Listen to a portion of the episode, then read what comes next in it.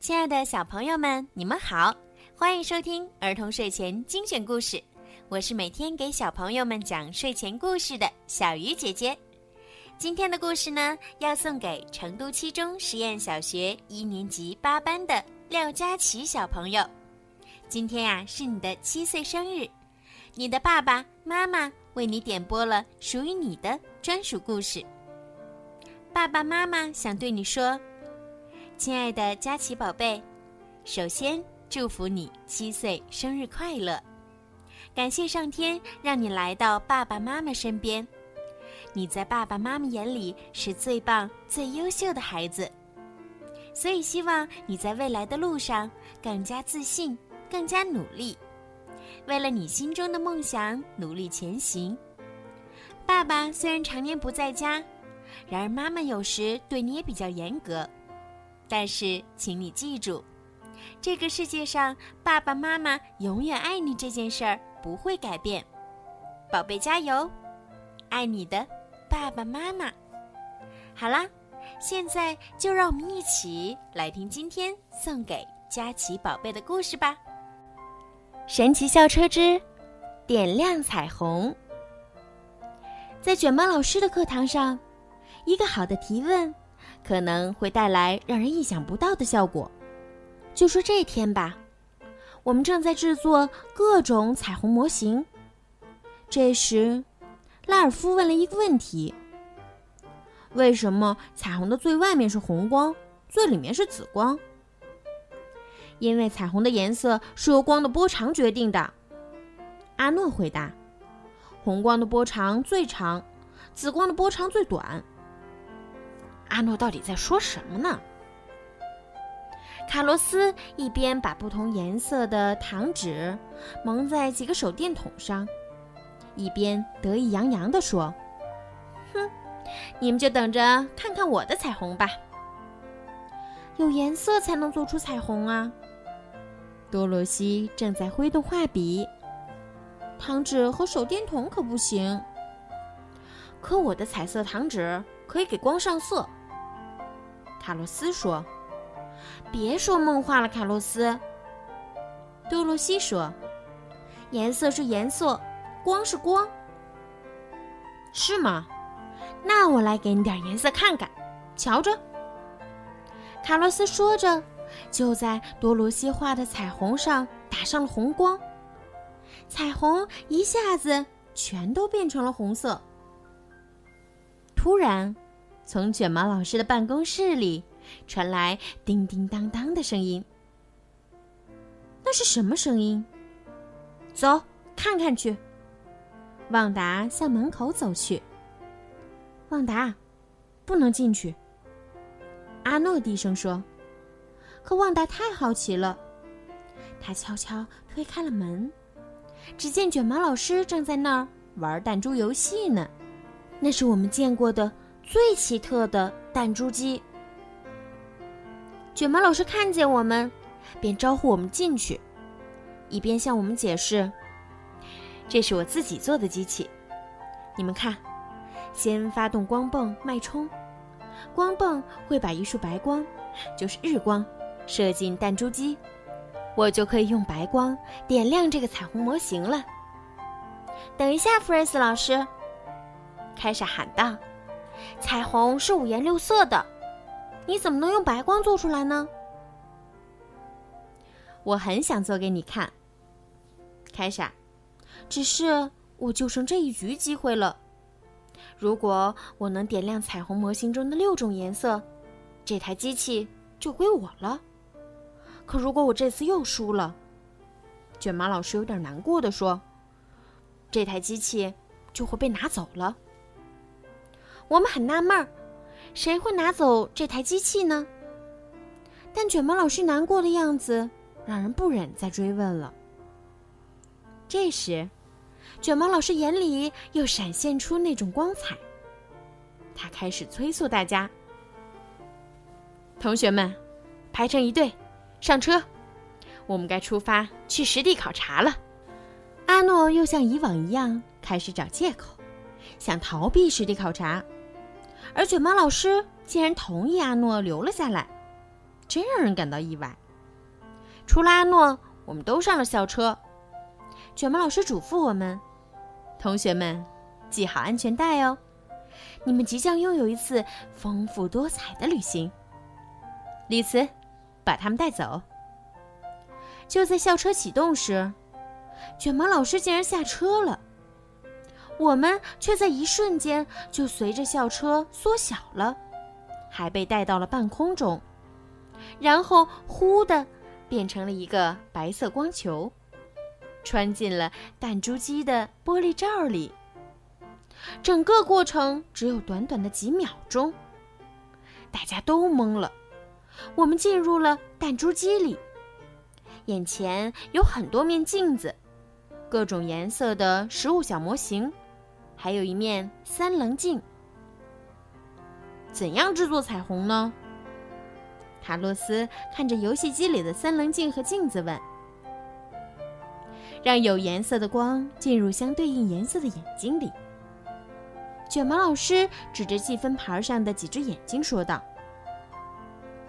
红光进入红色的眼睛，橙光进入橙色的眼睛，黄光进入黄色的。”啊，六种光要进入六种颜色的眼睛，就可以点亮彩虹模型。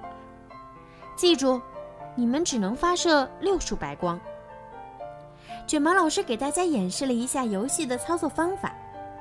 他先拉紧光泵脉冲的把手，然后放开，槽中弹出一只白光球，直冲对面的镜子而去。哇，太酷了！旺达欢呼着。白光球被镜子反射到了那块三棱镜上。我们本以为从三棱镜里穿出来的依然是白光，可出来的却是六种不同颜色的光：红、橙、黄、绿、蓝和紫。六束光齐刷刷的向我们射来，我们赶紧趴在地上。六束光从我们的头上掠过。打到前面的黑墙上，然后就消失了。啊不！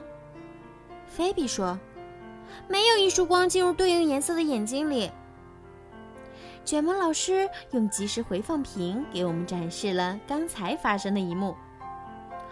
明白了，凯莎恍然大悟：白光出来后被镜子反射开了。是的，他们接着说。然后白光射进了三棱镜，出来以后就变成彩虹的颜色啦。多罗西补充道：“那颜色一定是从白光里来的。”旺达总结道：“现在我们明白了，我们得让从三棱镜出来的彩色光束进入对应的眼睛里，这样就能把彩虹模型点亮啦。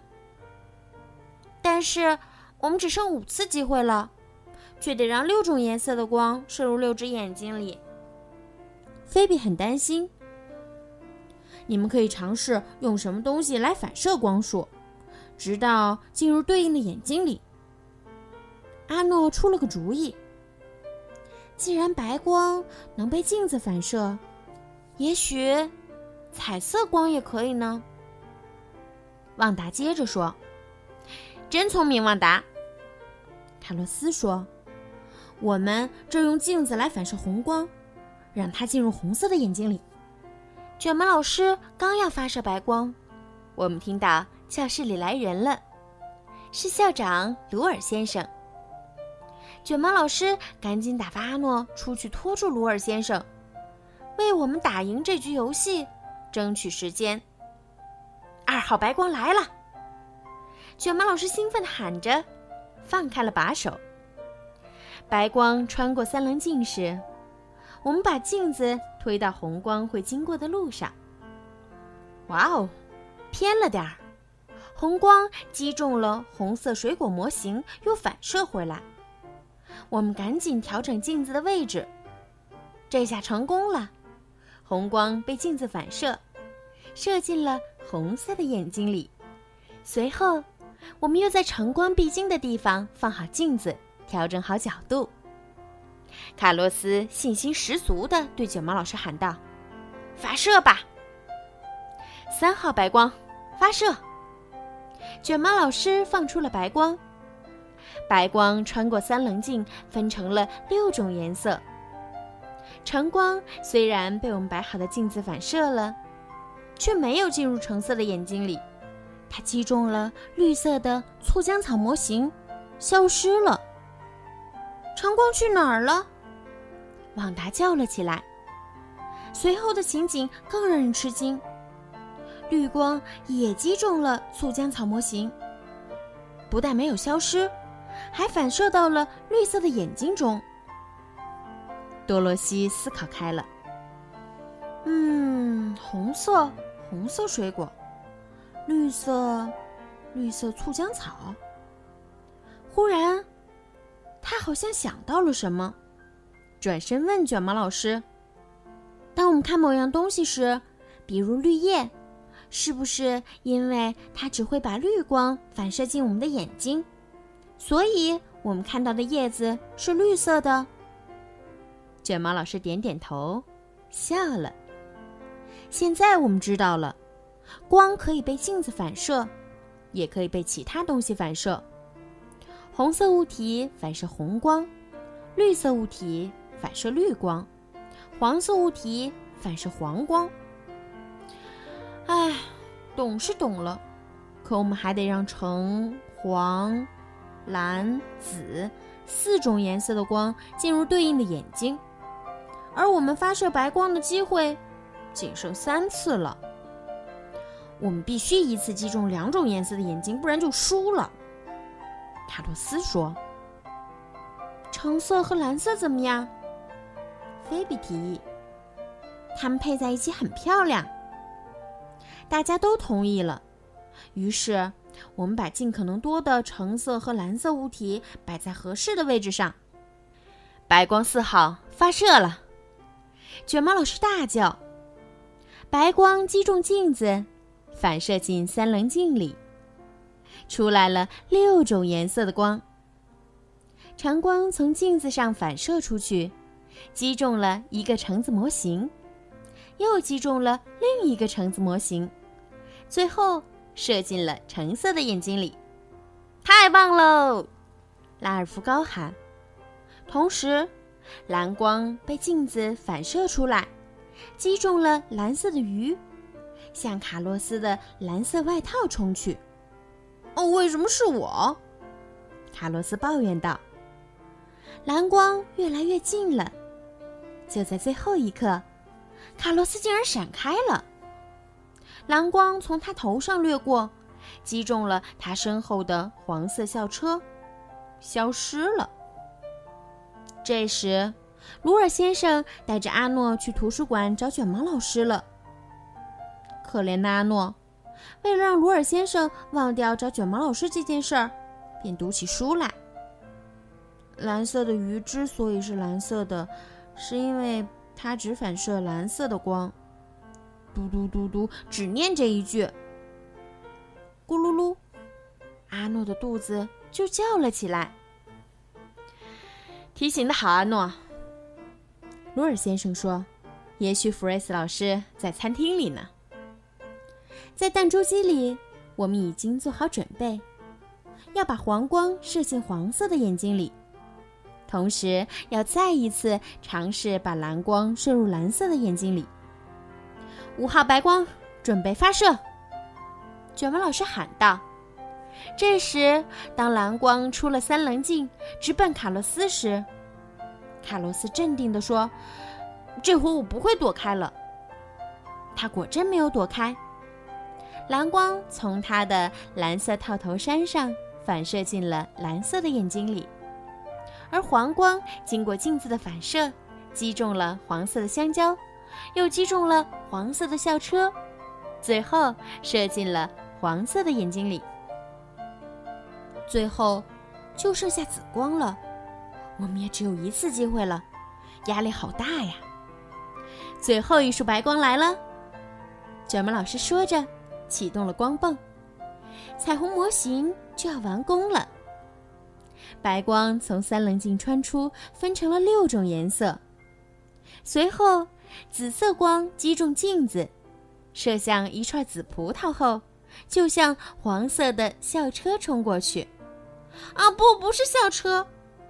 凯莎喊道：“啊，紫光击中黄色就会消失的。”卡洛斯说：“游戏就结束了。”蒂姆喊起来。多亏了多罗西急中生智，他从书包里拿出了一本紫色封皮的课本。挡在了黄色校车的前面，紫光射到紫色课本上，被反射进了紫色的眼睛里。我们成功了，我们点亮了彩虹模型。卷毛老师可以留住弹珠机了。大家心满意足地回到了校车里。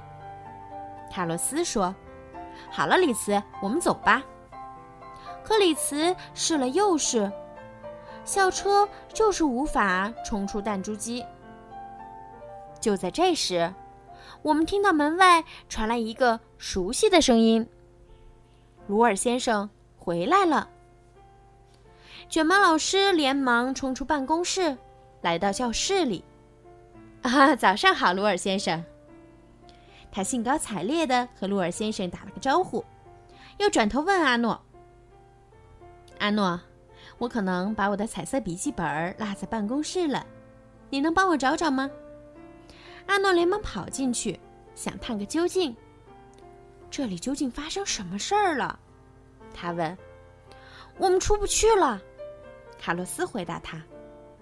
阿诺说：“你知道，你们是变成光才进去的。”阿诺，你简直是个天才，卡洛斯说：“我知道了。”我们是变成光进来的，也只有变成光才能出去。